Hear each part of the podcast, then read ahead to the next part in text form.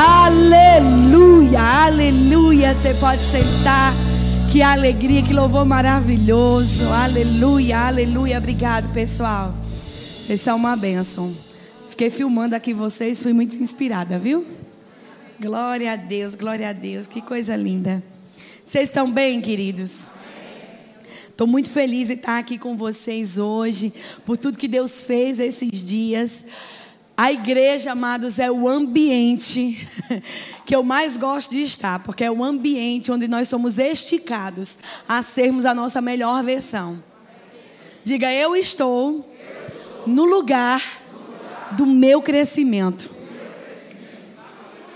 Se existe um dom, se existe um talento, se existe um propósito na tua vida que você desconhece ainda, esse é o ambiente disso vir florescer.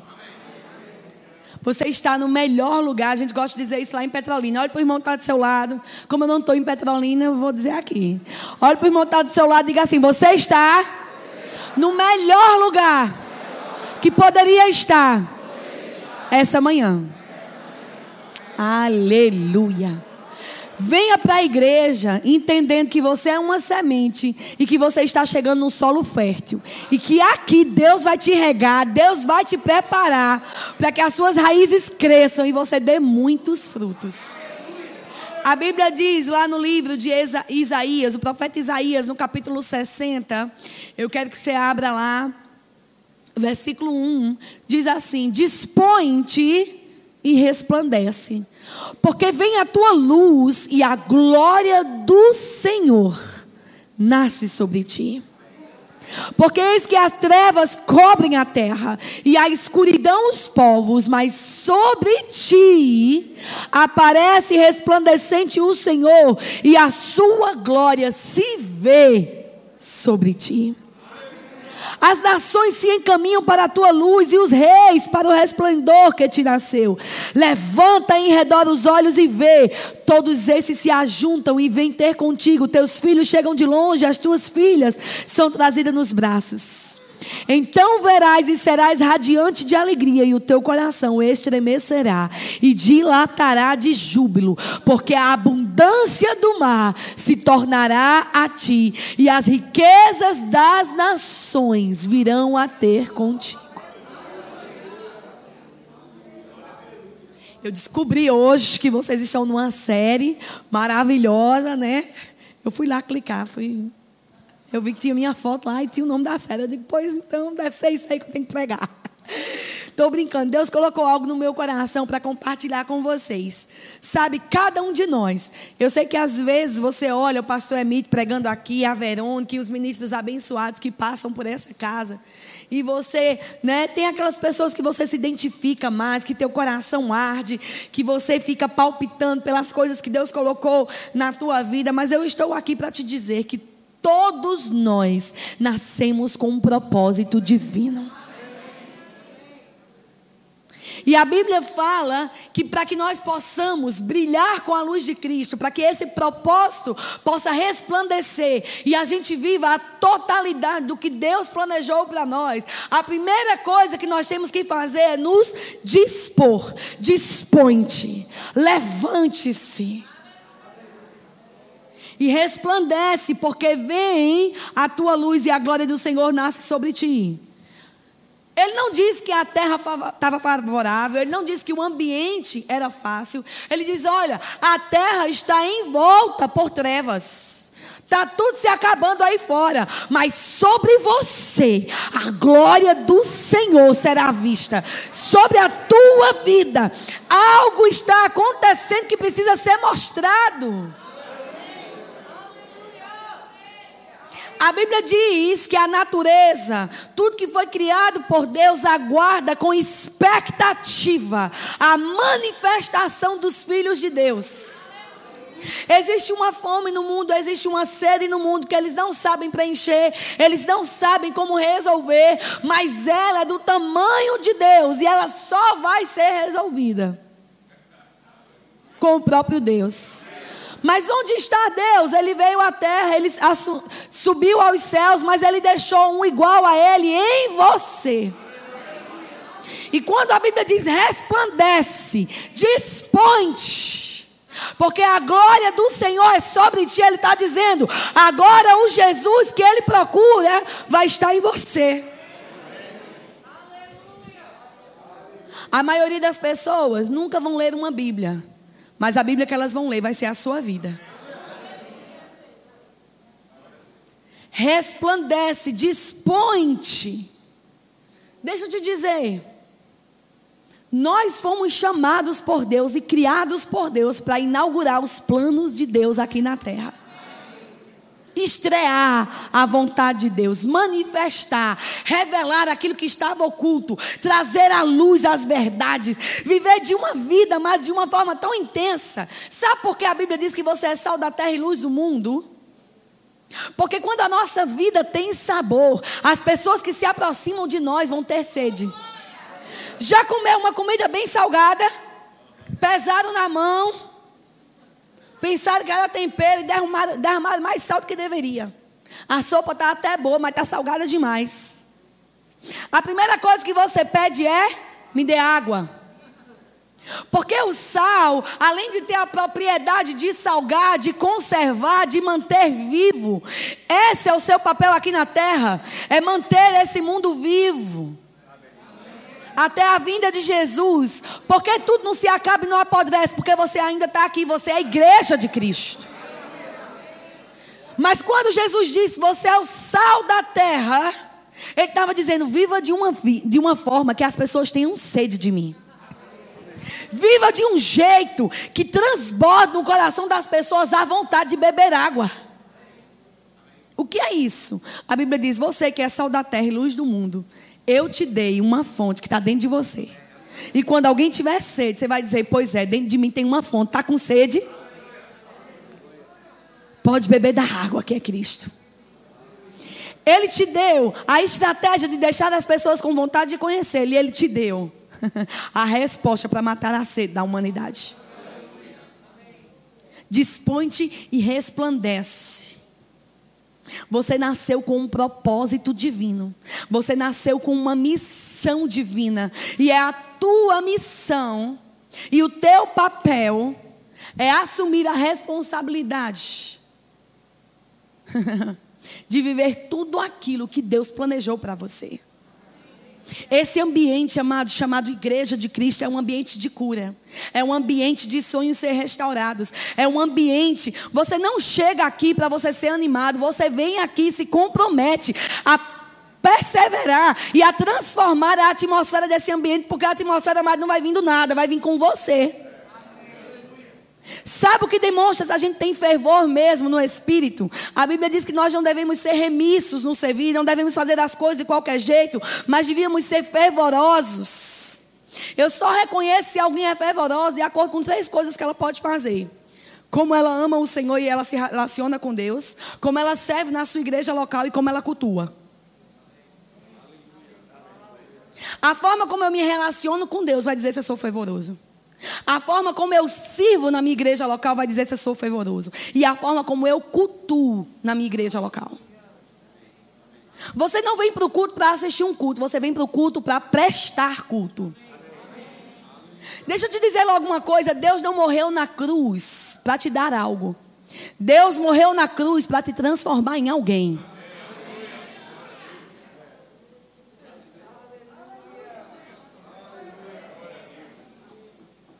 Esse ambiente precisa ser gerado, amados, no teu coração. Você sai de casa, eu vou lá e eu vou dar o meu melhor a Deus. Eu vou dar o meu melhor louvor, a minha melhor oferta, a minha melhor adoração. Eu vou receber uma palavra que vai entrar no meu coração, vai transformar meu estilo de vida, porque Deus tem algo para mim.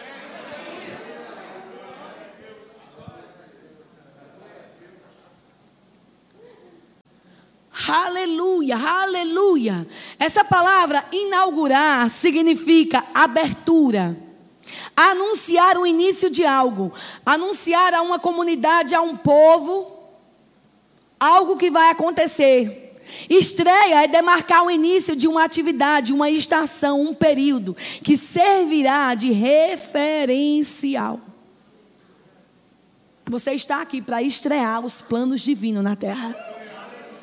Marcaram uma estação, marcaram uma geração. A Bíblia diz em Atos capítulo 13 que tendo Davi servido ao Senhor na sua geração, segundo o propósito de Deus, adormeceu. O que, é que a Bíblia está dizendo? Que depois de ele ter cumprido todo o seu propósito, depois de ele ter entregue tudo que Deus deu a ele, no seu tempo, na sua geração, depois ele morreu. Ou seja, Davi cumpriu o propósito de Deus nessa terra. E o que é propósito? É o que Deus te chamou para ser e fazer na terra. Mas eu não vou descobrir isso. Propósito não é uma coisa que você cria. Propósito não é uma coisa que o pastor diz, você tem. Propósito é uma coisa que você descobre. E como é que você descobre? Numa vida com Deus, servindo ao Senhor, cultuando e tendo um relacionamento com Ele. Tem pessoas, eu já vi aquelas caixinhas de pergunta no Instagram, aqueles grandes ministros que o povo o tempo todo fica perguntando: como é que eu faço para descobrir meu propósito? Não dá um prego numa barra de sabão dentro da igreja. Aí quer descobrir o propósito. Não, mas olha, eu já sei meu propósito, é pregar. Já começou a dar aula no departamento infantil? Quantas pessoas você já evangelizou? Tem chegado cedo para buscar a Deus? O que você tem feito? Ninguém que é grande, nasce grande. Minha bebê um dia vai estar aqui pregando, ou seja, lá onde Deus quer que ela esteja. Mas ela hoje é pequena e precisa que alguém a ensine. Propósito é algo que você nasce com ele, mas é revelado à medida que você é obediente. Quer viver tudo que Deus tem para você? Comece a manifestar o que Deus já te deu. Comece a revelar a grandeza que você já carrega, sendo o melhor que você pode ser hoje. Não, amados, Deus não vai nos cobrar baseado em algo que não temos, mas Deus vai nos cobrar baseado em algo que Ele já nos entregou. Existe um nível de revelação que você já tem. Existe um nível de entendimento que você já tem. Existe um nível de conhecimento que você já tem. E você não pode esperar novas revelações se você não está disposto a viver a revelação que você já recebeu. Aleluia. Aleluia. Aleluia. Esther foi colocada em um ambiente difícil. Todo mundo queria destruir o povo de Deus e ela estava ali, ela era povo de Deus, no meio daqueles que queriam destruir o povo. E ela podia pensar: graças a Deus, estou num ambiente protegido, eu sou a queridinha do rei. O povo vai se acabar, mas Deus teve piedade de mim e me botou aqui. A tendência, quando alguma coisa acontece, o ambiente onde estamos, não está tão favorável assim, e algo bom acontece conosco, é a gente se esconder na cadeira do conforto e dizer: graças a Deus que comigo não. Mas a verdade é que o propósito de Deus na vida daquela mulher envolvia muito mais do que ela mesma. Ela passou a entender: se eu estou aqui, não é somente para Deus me livrar, é porque Deus vai me usar para livrar outros. Porque tudo que Deus tem para você passa por você, mas não para em você. A obra de Deus sempre começa em você, passa por você, mas não para aí.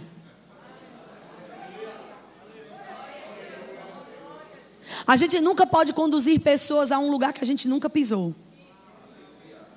Um ministro de música não pode querer levar pessoas a adorar um nível de adoração que ele não tem.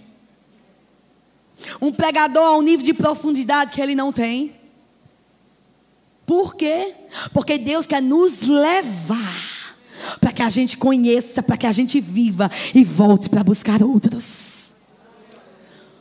Quando Deus teve um encontro com Moisés, e Moisés entendeu o seu propósito, ele ainda estava no palácio do faraó. Ele entendia os protocolos, ele viveu com o faraó, ele sabia o que vestir, ele sabia como falar, ele sabia como entrar nos ambientes, porque ele foi criado lá.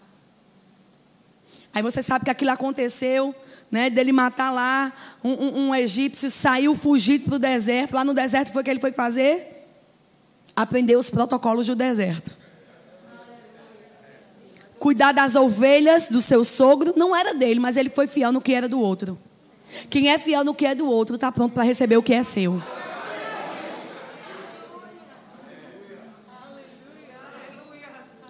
No deserto, cuidando de ovelha, fedendo a bode. E a ovelha? No deserto, um homem que vivia num palácio. Aí, Êxodo capítulo 3, versículo 1, a Bíblia diz que enquanto ele estava passando, presta atenção, você pode abrir aí a sua Bíblia, já estou mudando a pregação todinha. Mas eu gosto mesmo é de falar o que Deus quer que eu fale. Êxodo capítulo 3, versículo 1 diz assim: Apacentava Moisés o rebanho de Jetro, seu sogro. O rebanho não era dele. As coisas não eram dele. Se você está pronto para ser fiel no do alheio, você está pronto para receber o que é seu. Apacentava Moisés o rebanho de Jetro, seu sogro, sacerdote de Midian. Deixa eu te dizer, você nunca vai viver um propósito divino para a sua vida se você não estiver disposto a abraçar o projeto de alguém. Tinha um projeto de Deus para a vida dele: governar e liderar milhares de pessoas. Mas ele precisou ser fiel liderando algumas dezenas ou centenas de cabritos. Parecia muito pequeno. Parecia muito distante do projeto de Deus. Mas era o que ele tinha na mão. Deixa eu te dar uma revelação aqui que salvou a minha vida. Ser fiel com o que você tem hoje vai te deixar preparado para o que você terá amanhã.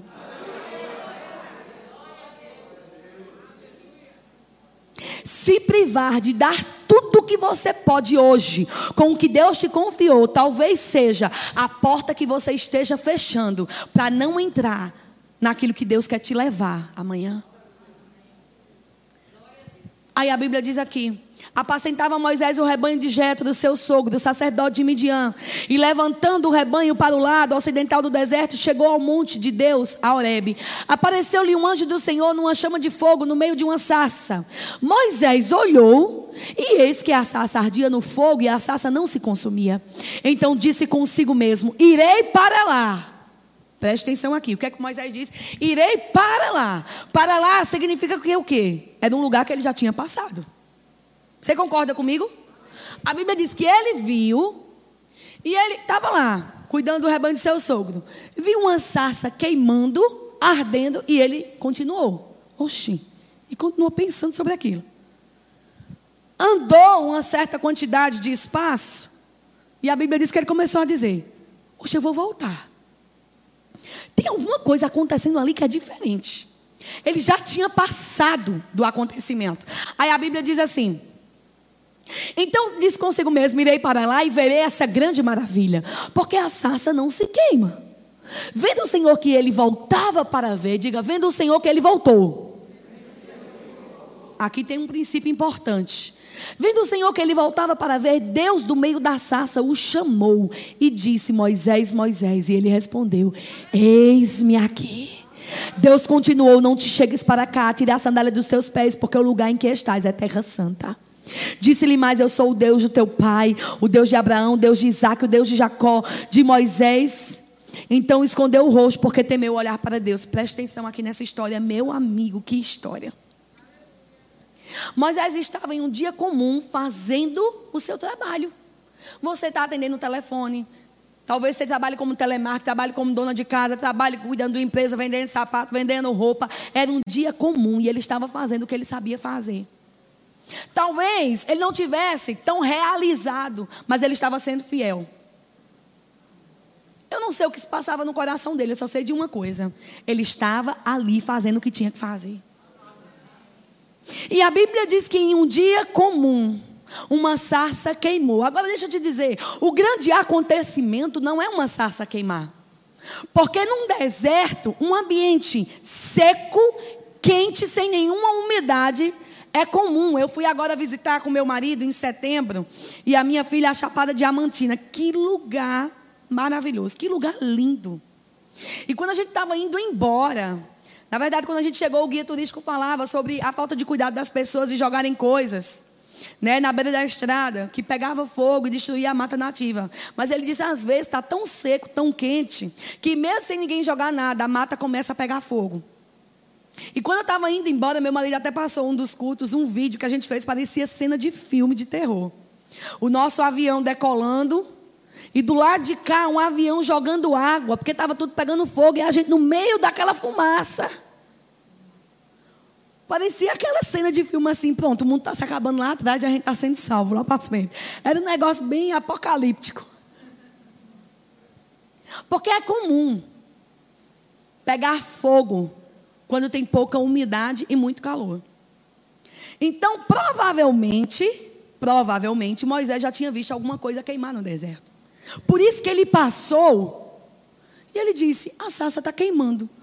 Mas depois ele considerando enquanto ele andava, ele disse: Mas tem uma coisa, ela continua do mesmo jeito, ela não está sendo destruída. Deixa eu te dar uma, um, uma dica aqui. Pode ser que em um dia comum, alguma coisa que você esteja acostumado a ver aconteça, mas existe algo de sobrenatural ali que um coração sensível vai perceber que se você der atenção ao que Deus está fazendo e considerar, revelação vai chegar para a tua vida. Porque olha o que aconteceu aqui, o propósito dele foi ativado nesse dia. Um dia comum, fedendo a ovelha, a cabrita e a bode, fazendo o que ele sempre fez. Vendo o que ele estava acostumado a ver. Mas ele se atentou. Hoje é diferente. Não todo dia esse telefone toca. Não todo dia isso acontece. Mas tem alguma coisa diferente que um coração sensível vai conseguir pegar. E ele diz, a Bíblia, amada, a Bíblia é muito precisa no que ela diz. A Bíblia diz que um anjo apareceu, fez aquela sarça queimar, mas Deus não disse nada. Nada aconteceu até que Moisés, tendo voltado para ver, olhe na sua Bíblia. A Bíblia diz assim: tendo Deus visto que Moisés voltou para ver, Deus não falou com Moisés, Deus não ativou o seu propósito somente porque ele viu alguma coisa maravilhosa acontecendo.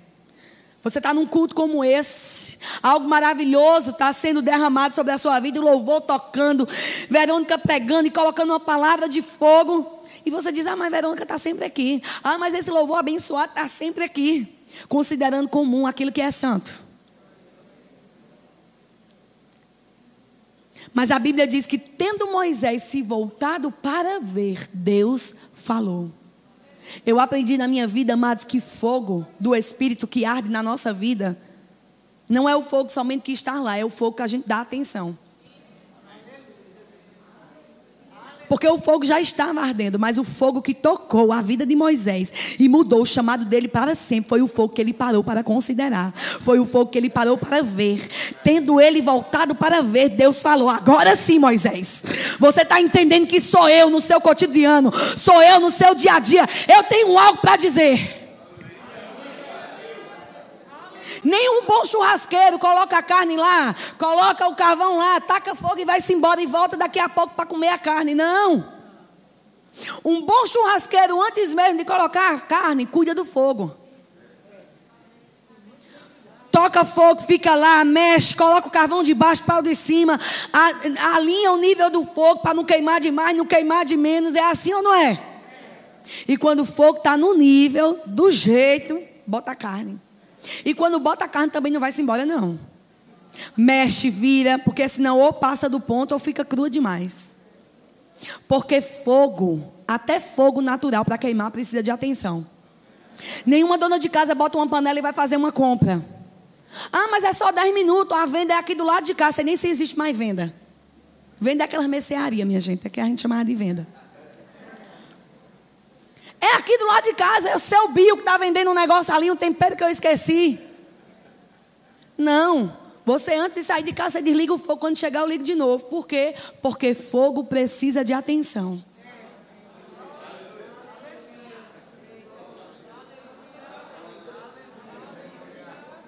Deus está falando. Tendo Moisés parado para ver, ele disse: tem alguma coisa acontecendo. Quando ele parou para ver, a Bíblia diz: e Deus falou com ele: Ei, Moisés, eu tenho um negócio para te dizer. Tem um propósito que você vai viver. E o interessante é que se você for ler o resto da história, Deus não desprezou nada que Moisés viveu. Mísia, como assim? Porque quando Deus falou com Moisés, ele disse: Você vai voltar para o palácio. E você vai falar com o faraó e vai dizer: Deixe meu povo ir. Não foi assim? Agora você acha que qualquer Zezinho da esquina ia poder entrar para falar com o faraó? Você acha que qualquer pessoa, a quantidade de pessoas que queriam falar com a nação rica, com o chefe, imagina, o presidente dos Estados Unidos. É qualquer pessoa que pode chegar e dizer assim: Não, eu queria ter um papo aqui para trocar contigo, uma ideia de Deus, foi Deus que mandou. Para ter acesso, tinha que saber o protocolo. Tinha que saber entrar, tinha que saber se vestir, tinha que ter influência. Deus vai usar todas as fases da tua vida para cumprir o teu propósito. Seja fiel, não seja negligente. Deus usou a fase do palácio para fazer Moisés voltar e usar os seus protocolos para ter acesso ao coração do rei.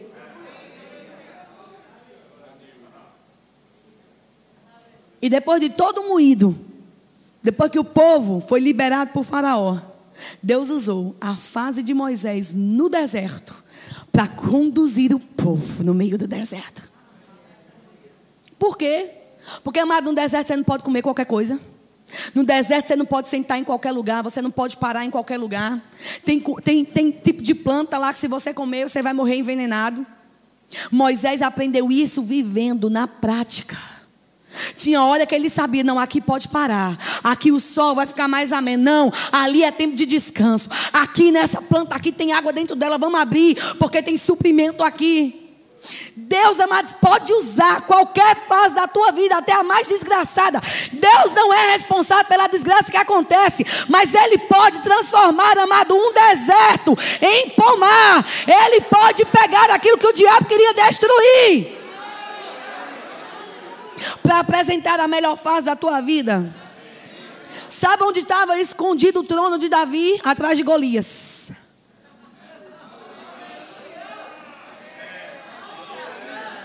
Se você se esconde dos desafios, os compromissos, as responsabilidades e o propósito, vai fugir de você.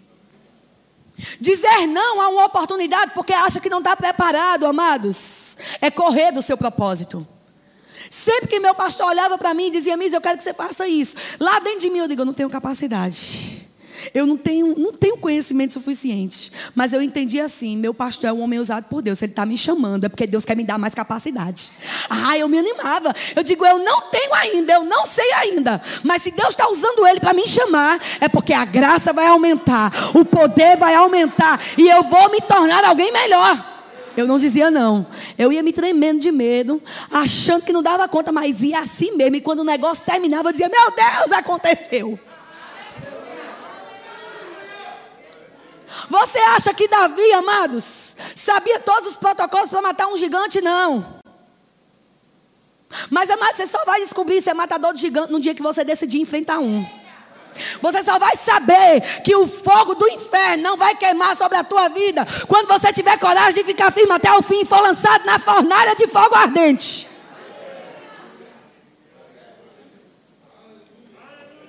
Tem coisas que você só fica pronto quando começa.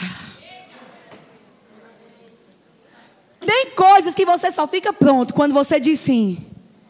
Quem garantiu para Moisés? Ele conhecia mais do que ninguém o coração do Faraó.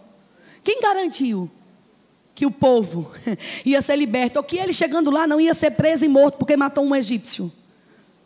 Mas ele foi debaixo de uma direção divina. Quando você tem um encontro com o fogo, isso afeta quem você é. Até um arbusto velho, até um arbusto seco, comum no meio do deserto, quando incendiado pelo fogo do Espírito, não é mais um arbusto velho, não é mais um arbusto seco, é alguém que foi tocado pelo Espírito, é alguém que se consome por dentro, mas não se destrói.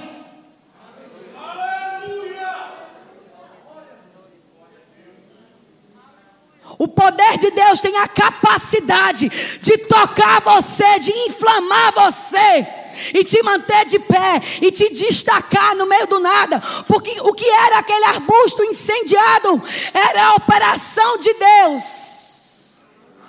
Destacando Moisés, mas não era só isso. Era Deus dizendo para o próprio Moisés: Eu vou fazer isso com você, Moisés. Você parecia um arbusto seco. Agora, ninguém no meio do nada, mas o meu fogo vai cair sobre você. E você vai ser diferente dos outros arbustos. Vai queimar e não vai ser consumido.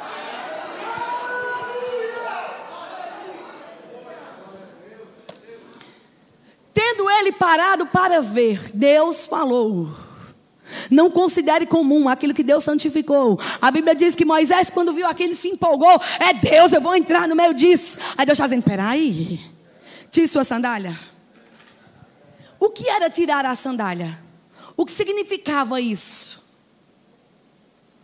Era dizendo: olha, é um ambiente que você está acostumado. Aqui é um deserto, você já passou por aqui muito tempo. Mas não venha com a mesma mentalidade. Não venha achando que vai ser do mesmo jeito. Tire as sandálias.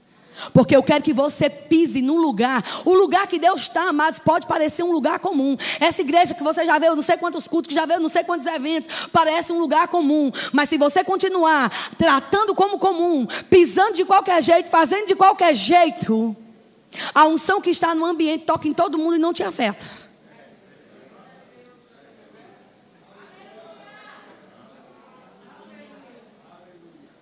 Tira as sandálias e pisa. Ele estava dizendo: venha de um jeito novo, abra a sua mentalidade. Eu quero que você tenha contato, mas não é do seu jeito, não é do jeito que você está carregando. Venha, porque eu quero te transformar. Eu quero que você pise. Eu quero que você se renda. Eu quero que você te, seja inteiro. Acredite que você vai chegar perto do fogo e ele não vai te matar. Ei, Moisés, tira a sandália. Você pode pisar. Isso não vai te destruir, não. Isso vai te transformar. Era dizendo assim: Eu confio. Sabe por que ele andava calçado? Primeiro, porque o chão era quente. Segundo, porque tinha cobra. Terceiro, porque ele estava vendo fogo. E se você pisa no fogo, você se queima. Mas Deus estava dizendo para ele: Pode confiar. Tire.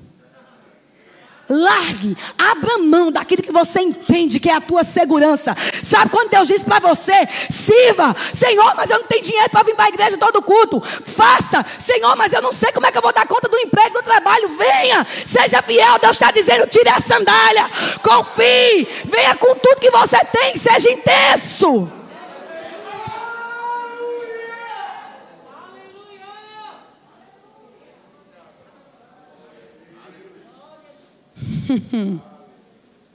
A crise, amados, pode ser uma oportunidade para você aperfeiçoar o seu dom.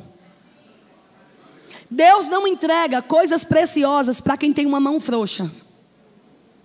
Oxe, Misi, o que é isso? Nunca vi uma mãe consciente dando um copo de cristal caro para uma criança beber. Por quê? Porque ela sabe que as mãos delas ainda são trêmulas.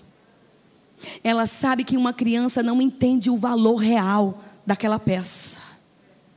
Então, até que a mão dela seja firme, ela não vai estar pronta para segurar algo precioso. Certa vez Deus falou comigo através de um exemplo que mexeu muito comigo. Faz de conta que esse copo está cheio, transbordando até a tampa. E que ele não tem nenhuma coisinha em cima. Se um copo tiver muito cheio, eu não vou poder correr com ele. Eu não vou poder dançar com ele. Eu não vou poder pegar ele de qualquer jeito com os dois dedos. Por quê? Porque se eu correr com ele, não segurar, não tiver cuidado, a água que está dentro vai cair. Mas se um copo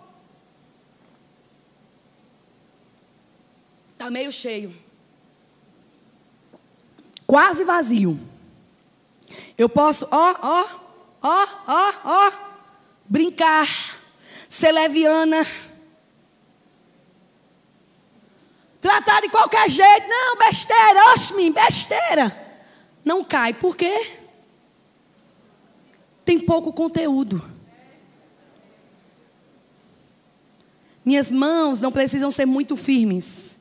Por quê? Tem pouco conteúdo. Mas para segurar um copo cheio, as mãos precisam ser firmes. Você quer abraçar grandes responsabilidades? Tenha compromisso. Você quer receber grandeza da parte de Deus? Seja intenso, comprometido, íntegro. inteiro interessado.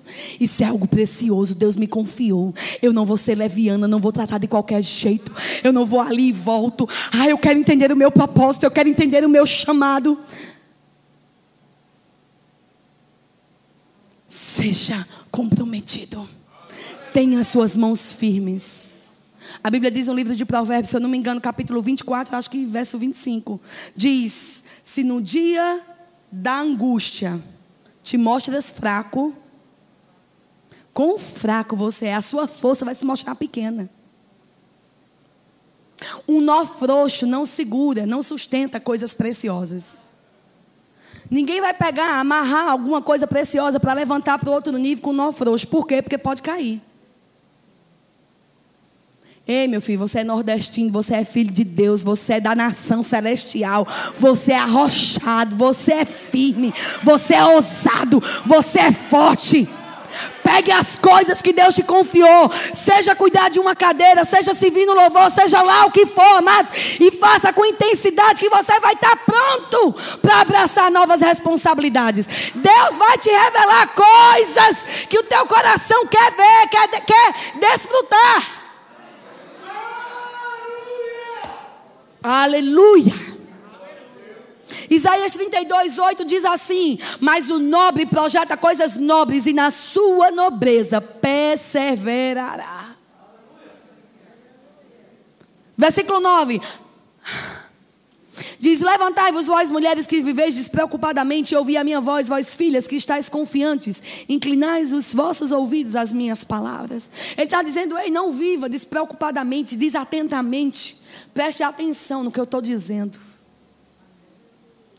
Você tem nobreza no seu coração? Persevere nisso.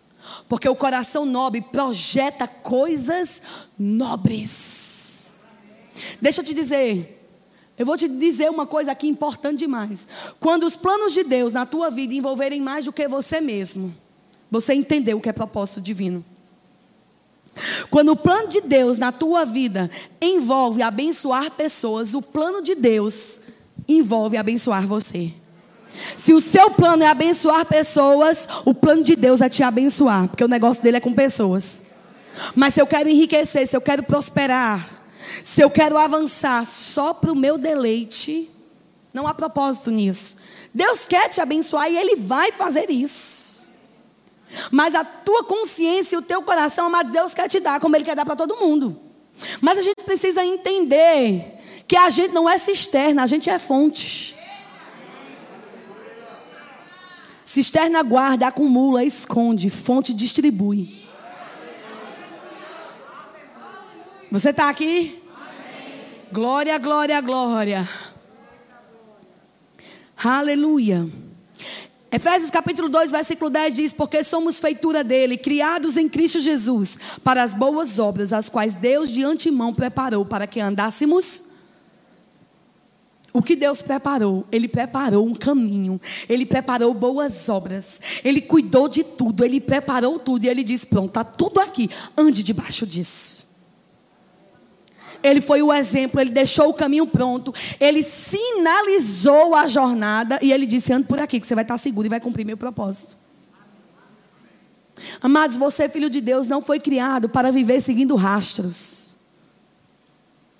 Você foi criado para andar no caminho, inaugurar os projetos de Deus nessa terra manifestar a vontade dele aqui. Aleluia, aleluia, aleluia, aleluia. Aleluia. Você precisa entender que o projeto de Deus para a tua vida não só é matar a tua fome e acabar com a tua sede. Você precisa entender que Deus não criou você. projeto de Deus não é matar a tua fome. Não, Misi, não é não. A Bíblia diz que ele veio me tirar da miséria, da pobreza, da enfermidade, é verdade. Mas o projeto de Deus não é limitado como a gente pensa. Deus não veio matar a nossa fome, ele veio nos transformar em um celeiro. Deus não veio somente matar a tua sede, ele veio te transformar em uma fonte.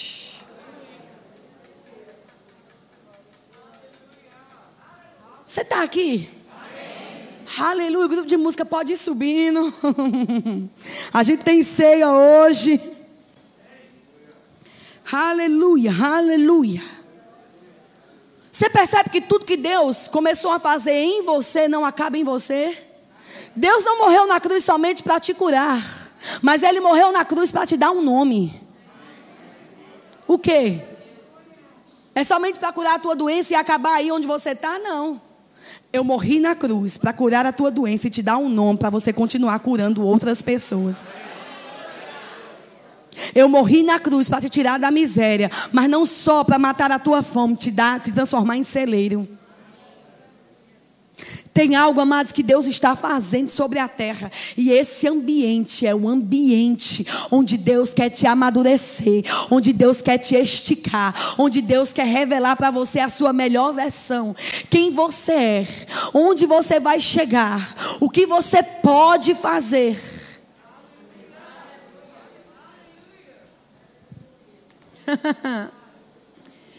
Tem algo grandioso demais acontecendo na terra, e eu vou te dizer, eu disse isso um pouco aqui ontem.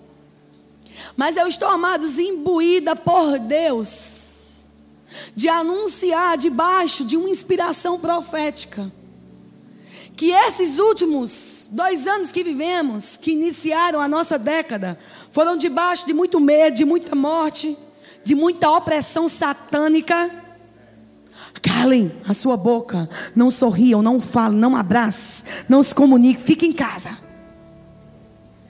Você acha que isso é normal? Foi um acontecimento, foi um acaso. Nem Deus, nem o diabo tem a ver com isso. Está tudo bem. A Bíblia diz: não sejam tolos. Discernam o tempo, porque os dias são maus. E o diabo vai fazer tudo que ele pode para calar a igreja e paralisar a igreja. Mas Deus disse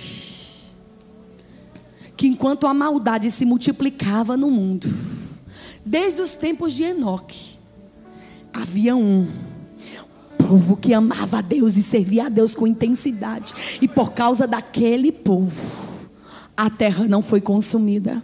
Enquanto a igreja estiver na terra, existe algo a ser feito. Enquanto a igreja não for arrebatada, existe uma glória a ser revelada. Enquanto não formos ao encontro do nosso Senhor Jesus Cristo, existe algo a ser manifesto.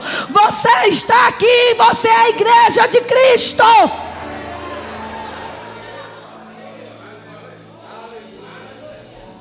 A gente começou a orar, pastor, lá na igreja para que o avivamento não fosse somente na nossa igreja uma coisa de um movimento, de um mês, de dois, de três, uma coisa de uma série, mas que o povo entendesse que o avivamento não era algo que saía daqui para ir, mas era algo que estava aqui, que havia um comprometimento que tinha que ser gerado, que tinha que ser buscado. A marca do sobrenatural está em nós. Nós temos muita palavra. Precisamos misturar essa palavra com o azeite. Amados, é impossível termos palavra suficiente como temos. E os dons do Espírito não estarem operando em abundância no nosso meio. É necessário. É necessário a Bíblia diz: desejem os melhores dons, desejem, deseje ser usado pelo Espírito, deseje línguas com interpretação, deseje, deseje ser usado, deseje você orar e saber o plano de Deus. Você está orando, começa a orar em línguas em casa e diz: Espírito Santo, me deixa saber que propósito é esse que você está me levando a orar. E começamos a orar, e começamos a orar, até que a gente começou a ouvir alguns testemunhos. Um homem estava numa moto, não é da igreja, não é crente, não sabe quem, sabe nada de crente. A igreja fica numa avenida zona assim. O homem estava do outro lado da avenida, numa estrada, andando de moto. Ele disse que de repente, relatando ele, passando de moto naquele lugar, ouviu uma voz dizendo assim: entre na avenida seguinte. Ele disse: Oxe, não, a minha casa é direto. Disse, entre à direita. Eu disse, eu estou ficando doido, estou ouvindo coisa. Ele disse que a voz falou com ele pela terceira vez e foi tão forte que ele parou a moto e disse: Oxe, quem está na garupa? E não tinha ninguém. E ele disse: Oxe, eu vou entrar. Negócio esquisito, entrou na avenida. Passou direto em uma igreja toda branca com o nome Verbo da Vida. Ele parou, a mesma voz falou com ele, disse: Pare aqui, estacione e bata na porta. Era dia de semana, os funcionários estavam lá dentro. Ele bateu na porta da Arlé, a vice-diretora do Rema abriu. E ele disse: Isso aqui é uma igreja evangélica, é? Ela disse: É. Ele disse: Eita, eu acho que a voz que falou comigo deve estar pedindo para eu ser crente. Aí Darlé entendeu e fez: É mesmo, a voz falou com você, mandou você ser crente. Vem cá que eu vou orar por você. Aí um dia desse um homem que foi para Petrolina fazer uma obra, um negócio lá, as coisas deram errado, tudo deu errado, ele não tinha mais o que comer, não tinha onde morar, saiu de casa desesperado, era crente buscando alguma ajuda, querendo um norte. Entrou num lugar, estavam as portas abertas, um lugar bem convidativo, bem chamativo. Ele entrou, um homem lá vestido de um jeito meio esquisito, começou a conversar com ele. E ele começou a dizer que ele era crente, que ele veio por uma proposta que parecia ser de Deus e isso e aquilo. Um homem era um pai de santo. Olhou para ele, não precisava nem ser pai de santo para dizer o que ele diz. Esse meu filho, eu vejo que você está perdido. Mas eu vou lhe dar um conselho. Repare, um pai de santo dando conselho a um crente. Você entrou no lugar errado, mas eu vou lhe dizer uma coisa: vá numa igreja branca que tem ali na frente, chamado Verbo da Vida, e procure uma moça lá. Ela vai orar por você, e a sua vida vai ser mudada. Amados, quando até os demônios ou alguém que é usado por ele reconhece que a palavra funciona, o que é que nós estamos fazendo com aquilo que recebemos? Estamos vivendo um avivamento.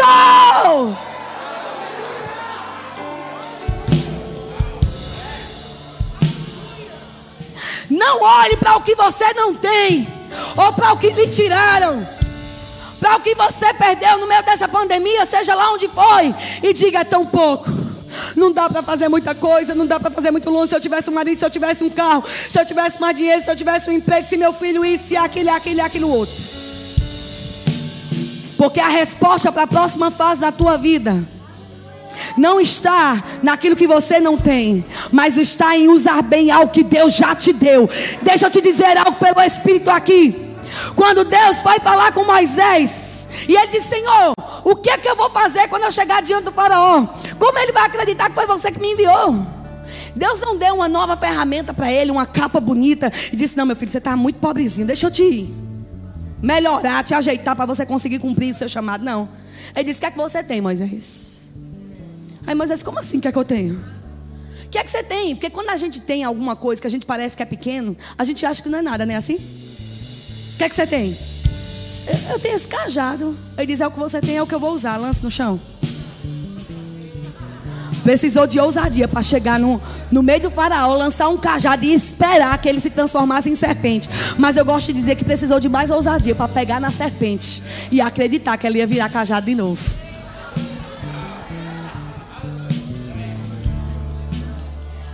Quando o profeta chegou diante da viúva de Sarepta, eu vou concluir com isso. A Bíblia diz, preste atenção, você pode ler na sua casa, 1 Reis, capítulo 17. Deus falou com a viúva: Você vai sustentar um profeta. E Deus falou com um profeta do outro lado, em outra cidade, e diz: Você vai ser sustentado por uma viúva. Eu imagino que o profeta ficou pensando aqui do lado de cá: Tem uma viúva rica ali me esperando. E a viúva, na cidade dela, ficou pensando: Agora eu estou na escassez, mas Deus vai me dar tanto dinheiro, tanto dinheiro, que quando o profeta chegar, eu vou ter dinheiro para sustentar ele. Aí chega o profeta junto com a viúva. O profeta encontra uma viúva pobre. E a viúva encontra um profeta que precisa do que ela não tem. Aí quando o profeta olha para ela e diz: Pegue água, ela vai, porque a água ainda tinha. Ela deve pensar: Não, esse não é ainda aquele profeta. Deve ser outro, né? Porque Deus errou só a hora. A promessa está certa, mas a hora não, Deus disse, mas aí chegou a pandemia, Deus deve ter se confundido. Não! O desafio é a oportunidade de Deus revelar a grandeza na sua vida. Aí o profeta disse: Pé comida. Ela disse: Eita, e agora? Agora pegou. A primeira resposta dela, lê em casa bem direitinho. A primeira resposta dela, em algumas versões bíblicas, a primeira coisa que ela diz: Eu não tenho nada. Primeira coisa que ela diz: Aí depois ela diz: a não ser. Porque quando o que você tem parece ser muito pouco, muito pequeno, parece ser nada, a gente considera que não tem nada. Uma mãe que chega em casa e diz: Menino, tem o que aí para comer? Passou o dia todo trabalhando, deixou até uma comidinha lá, mas o menino esfomeado, adolescente, come pelos cotovelos, com medo de tudo, não deixou nada. Aí pergunta a mãe: Mãe, tem o que? Mãe, não tem nada. Mas uma boa dona de casa congelou um resto de carne de ontem, um pouquinho de cebola, um restinho. de cuscuz, ela pega a cebola, ela doura, ela pega a carne, descongela, ela mistura aquela carne, ela bota um molhinho, o negócio já começa a cheirar. E mãe, que comida gostosa é essa? Era um nada que você disse que não tinha.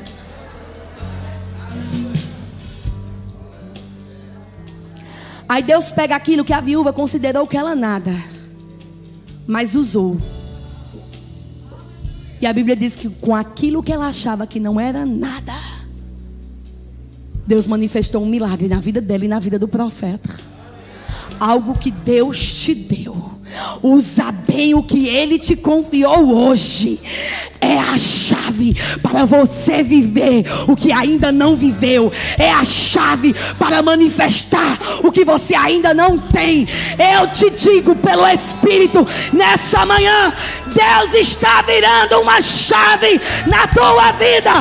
Algo que Ele já te deu, algo que Ele já te confiou. Vai manifestar aquilo que você ainda não tem.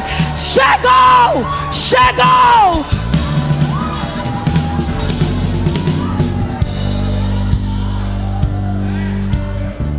Nunca mais diga: o que eu tenho é pouco, o que eu tenho é nada, eu sei tão pouco, eu tenho nada. Deus vai pegar o que você tem, seja um cajado, seja um resto de comida, seja uma oferta pequena. Consagre, confie, entregue. Ele vai fazer uma revolução.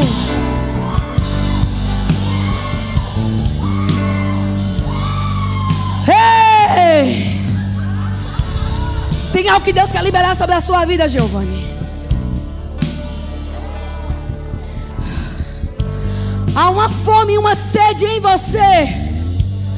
Que você diz, Senhor, eu queria conhecer mais, eu queria saber mais, porque eu quero fazer mais. E Deus estabelece hoje dentro de você, hum, dentro do teu coração, é como uma chave virando para a próxima estação. Não tenha medo de dar o próximo passo, diz o Senhor. Você se pergunta, Senhor, como eu vou seguir adiante se eu não sei ainda como eu vou manter isso? Bote o pé, que Ele vai botar o piso. Entre, entre, entre, entre. Há uma unção que vai chegar sobre a tua vida. Essa nova estação está prestes a romper. Não tenha medo, não tenha medo do que Deus vai fazer na sua casa, na sua família, na família que ainda será construída. Deus tem tudo sob controle nas mãos dele. Confie, confie, confie. Ele estabelece hoje. Ele vira uma chave hoje dentro de você para coisas que precisavam ser estabelecidas. Virou, virou, virou, virou em nome de Jesus sendo estabelecido e firmado hoje. Uma nova unção sobre a sua vida, essa chave girando dentro de você. E você saberá. E a evidência de que foi Deus são os sinais que te seguirão, os frutos que virão. Em nome de Jesus. Vocês foram abençoados. Deixa eu orar com você, Pai amado. Muito obrigado por esse banquete celestial, por tudo aquilo que você fez na cruz por nós, Senhor. Nós celebramos esse dia, nós celebramos essa manhã com gratidão no nosso coração, porque nós queremos viver o nosso propósito, nós queremos viver o nosso chamado, e nós, Senhor, nos comprometemos. A entrar nesse ambiente e gerarmos não só uma atmosfera de glória, mas nós nos comprometemos a tornar esse ambiente, a tua casa, como é um ambiente de honra, um ambiente de celebração, um ambiente de aumento, de crescimento. Nós entramos, Senhor, nesse ambiente com honra, com consideração, porque entendemos que dessa casa, desse lugar, flui respostas, flui cura, flui abundância, em nome de Jesus. Amém. Aleluia.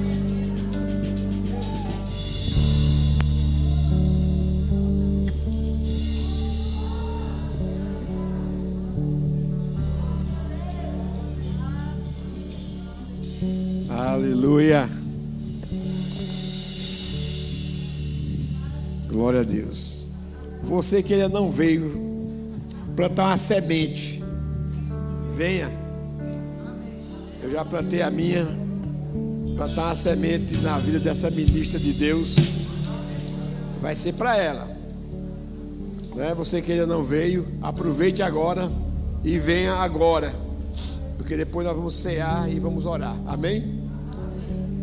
Vou esperar uns dois minutos enquanto o louvor vai cantando aí, tocando, aleluia. E eu queria que você ficasse em pé agora, nós vamos orar. Enquanto algumas pessoas vêm aqui na frente, vamos orar, orar em línguas. O que ela falou hoje, que Deus inspirou a pregadora, nós vamos colocar em prática. Aleluia, estamos nos últimos dias, o avivamento já chegou. Aleluia, aleluia. Nós temos também falado sobre isso, sobre esse o avivamento. A igreja tem que estar avivada. Aleluia, nós vamos superar as adversidades, mas nós vamos superar porque nós somos adoradores adoradores. Você é o adorador. Aleluia. Mesmo que você esteja tímido hoje, mas essa timidez vai cair por terra em nome de Jesus. Como foi ministrado aqui exatamente. O mundo não está pior porque nós estamos aqui. Você é a igreja. Você é o representante do céu aqui na terra. E quanto ele estiver representante do céu aqui na terra, aleluia, o diabo ele não vai prevalecer como ele quer. A igreja prevalece. Aleluia, a igreja prevalece. Aleluia. A igreja ela não vai se dobrar. Você não vai se dobrar. Você hoje essa manhã recebeu uma dosagem de vigor para lhe levantar você que chegou aqui hoje caído para baixo, você foi levantado por dentro. Aleluia, você não vai, você não vai se dobrar aos profetas de Baal. Você tem um profeta de verdade. Jesus é o teu profeta. Deus é o teu profeta. Essa palavra que não falha é o teu profeta ela fala com você, ela tem falado com você. Hoje é o melhor dia da sua vida. Melhor dia da sua vida começou hoje. Aleluia! Se levantou hoje. Oh, aleluia! Aleluia! Aleluia! Nunca mais você vai ser o mesmo, você vai ser a mesma, nunca mais. Nunca mais. Hoje Deus mostrou a você quem você é de verdade, de fato. Aleluia! Aleluia! Aleluia! Não deixe só os seus irmãos ser tocado pela unção, pelo poder. Você também não somente merece, você precisa também. Não fique só olhando a unção, o poder, a, as nuvens passar. Mergulhe nela, entre nela. Aleluia, esse é o seu tempo. Esse é o seu tempo. Esse é o seu tempo. Aproveite. Aproveite. A nuvem está passando. Aleluia. A mesma glória que Moisés estava pisando, recebendo, essa mesma glória que está aqui. A ministra de Deus não falou por acaso. Ela foi inspirada 100% para ministrar tudo isso que foi falado nessa manhã. Nós precisamos, nós precisamos, todo dia. Hoje você recebeu uma, uma dosagem para se manter. Amanhã a unção vai estar, o poder vai estar, porque Deus não muda. Deus é o mesmo. Aleluia. Aleluia. Foi propícia, Mísia. Louvar a Deus pela tua vida. Nós temos honrado, a unção está sobre a tua vida. E vamos continuar honrando. Aleluia. Deus realmente levantou uma grande ministra. Aleluia. Aleluia. Aleluia. Mísia, Deus não te levantou por acaso. Independente de, de você ser formado em medicina, independente de você ter o, o, seu, o seu esposo, o pastor Edilson de Lira, também ser médico, ele também, Deus levantou, mas sabe de uma coisa, você foi levantada por Deus para bagunçar esse mundo. Sabe o que é bagunçar as trevas? Te prepara tu vai voar muito. Teu esposo vai ter que ter paciência, mas tu vai voar muito. Liz indo com você ou não, você vai ter que ir. Porque o Senhor, Ele é contigo e é Ele que está mandando. Te prepara. Já vai falando com, com o Dinho: olha, vou, vou ficar muito pouco aqui. Deus precisa de mim. Aleluia, porque eu sei que e eu vou falar uma coisa que Deus está mandando dizer para você. Por que é que Deus quer que você voe muito?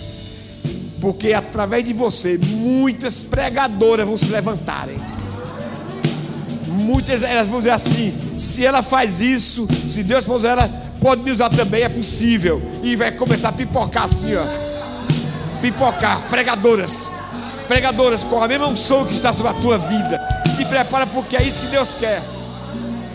É como você mesmo diz aqui, não é para a gente, é para os outros.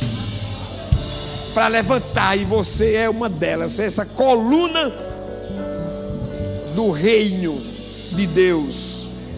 Aleluia, te prepara. Te prepara, vai voar demais. Vai vir convite dos quatro cantos da terra. E você não vai poder é, é, é, rejeitar, você vai ter que ir porque sabe que é propósito de Deus a tua vida. Aleluia. Se alguém concorda, dê um glória a Deus. Assim será feito. Estou muito feliz de ter você aqui. Conheci você bem jovem, você ainda é jovem, é bem jovem. Nós conhecemos, né, Verela, Dinho. Você, nós amamos muito vocês.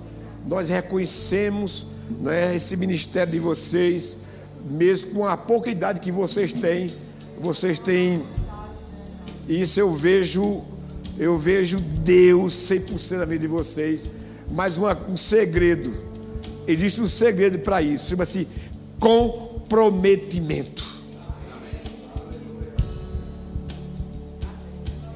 Comprometimento. E Deus aproveita isso. Ele diz: É, é exatamente isso que eu quero. Comprometimento com Deus, com a obra, com o reino, com as pessoas, com a palavra. Só termina assim. E Deus dá mais, e Deus dá mais, e Deus dá mais, e Deus dá mais, por causa do comprometimento. Deus não confia em pessoas que não merecem. Aqueles que receberam os talentos. recebe um talento, assim mesmo não faz nada com ele. Deus disse: Isso aqui não vou dar mais, vou dar aquele que recebeu cinco, vou dar dez, vou dar vinte, vou dar mil. Aleluia, é isso tem acontecido na vida de vocês. Aleluia, vão receber muito mais, muito mais, muito mais, muito mais, muito mais. Vai vir mais e mais e mais e mais. Aleluia, aleluia. Aleluia, você pode sentar agora. Vamos cear. Que bom. Fico feliz quando vejo jovens ministros se levantando com ousadia, sem olhar para trás, sem olhar para ninguém, confiando em Deus.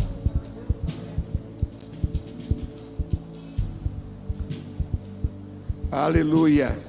Não é tempo de fazer, é, é, faz de conta. Não é tempo de faz de conta. Faz de conta que eu sou crente, faz de conta que eu sou um pregador, faz de conta que eu sou um professor, faz de conta que eu sou isso. Esse negócio de faz de conta não funciona. Não funciona. É perca de tempo. Ou é ou não é. Aleluia.